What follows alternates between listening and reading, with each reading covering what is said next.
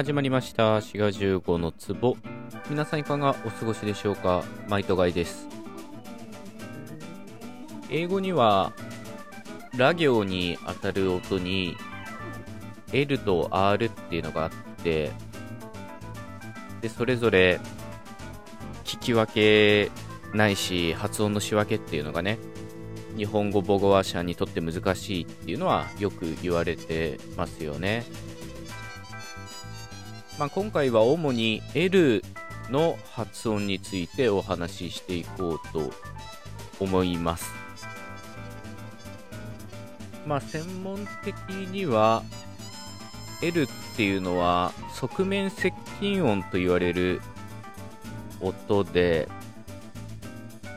まあ、舌先が歯茎に当たってるんですよね、とりあえず。で、その側面、えー、ベロの側面から肺からの空気が抜けていくような音になっています。ラ、ラ、ラっていうような音ですね。で、R の方は、まあ、英語の場合ですけど、英語の R っていうのは、舌先がどこにもつかないような発音になっています。まあ、こういう使い分けっていうか発音の仕分けがあるんですが実は L の中にもいくつか編集っていうのがあるんですねその L の音が単語の中でどの位置に現れるかっていう環境によって異なる実現の仕方がありますまあ、いつでもラっていうような音になるわけじゃないっていうことですね。で、これも専門的にはイオンという言い方をします。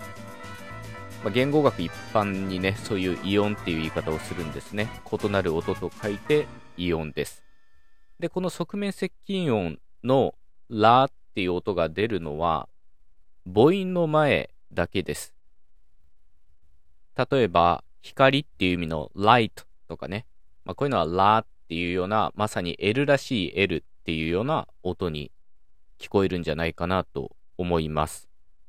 まあ、いくらでもありますよね。幸運のラックとかね。見るのルークとか、まあ何でもいいですけど、この L の後に母音が続く場合は、側面接近音、すなわち歯茎に舌先が当たった発音、そして下の横を空気が流れ出るようなラという音で発音されると、そういうことになってるんですね。この側面接近音の L の発音のことを明るい L ということがあります。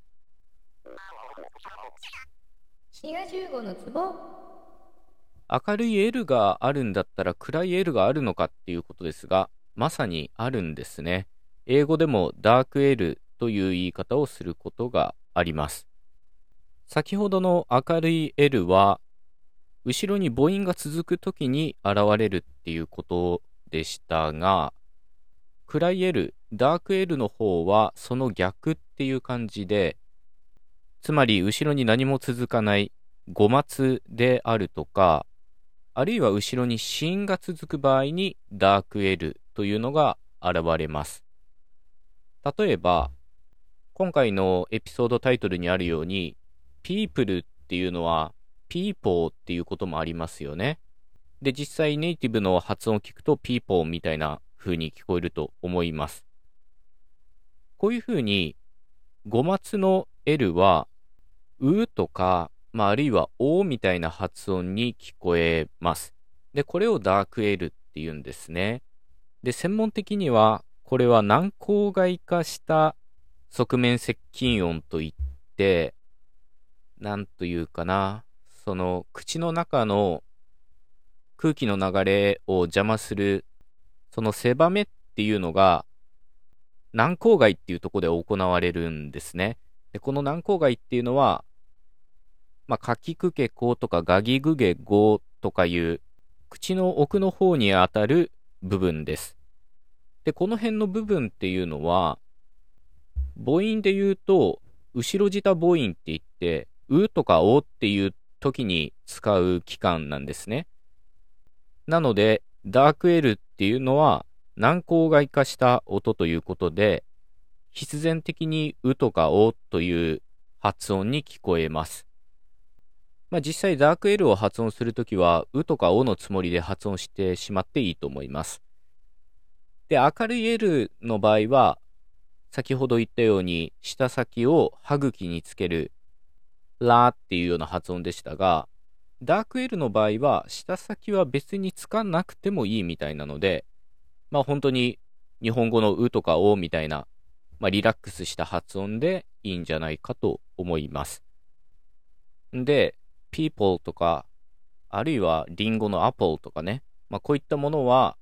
後ろに何も音が続かない5末の発音ということで、うとかおに聞こえるダークエルで発音されます。で、ダークエールが出てくるのは5末だけではなくって、後ろに子音が続く場合もそうです。例えば、ミルクっていうのも、ミルクみたいに聞こえるし、カルチャーっていうのも、カルチャーみたいに聞こえます。で、このダークエールっていうのは、これも繰り返しですけど、うとかおっていうような母音に近いので、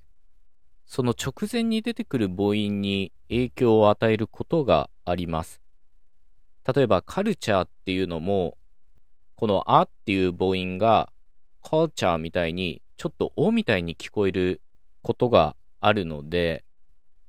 このダーク L の前の母音は少し聞こえ方が異なることもあるっていうのも注意が必要なところです。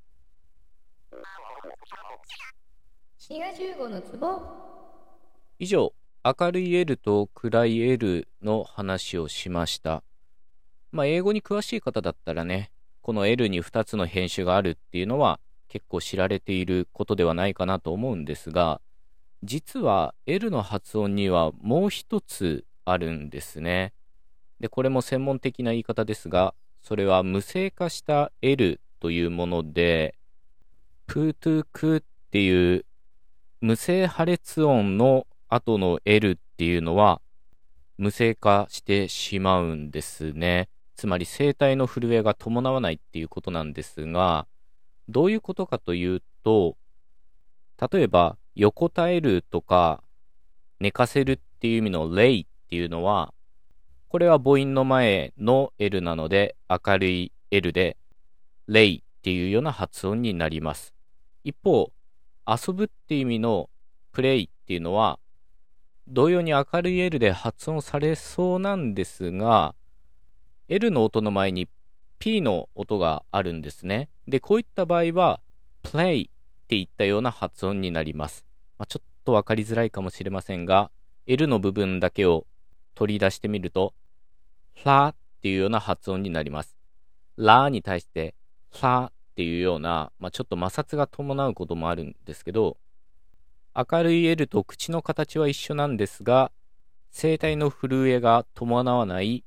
play みたいな発音になるんですね。play ではなく play みたいな発音になるんですね。ただまあ、この無声化した L にしろ、明るい暗いにしろ、意味の違いに直接影響するものではないので、L と R っていうのは意味の違いに関わってきますけど、この L の編集っていうのは、あくまで編集なので、まあ、全部明るい L で発音しても通じるとは思いますが、まあ、聞き取りの際なんかにはね、参考にしていただけたらと思います。というわけで今回は、英語の L のね、イオンについてのお話でした。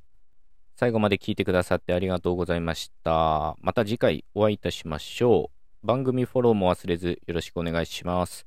お相手は、シガ15でした。またね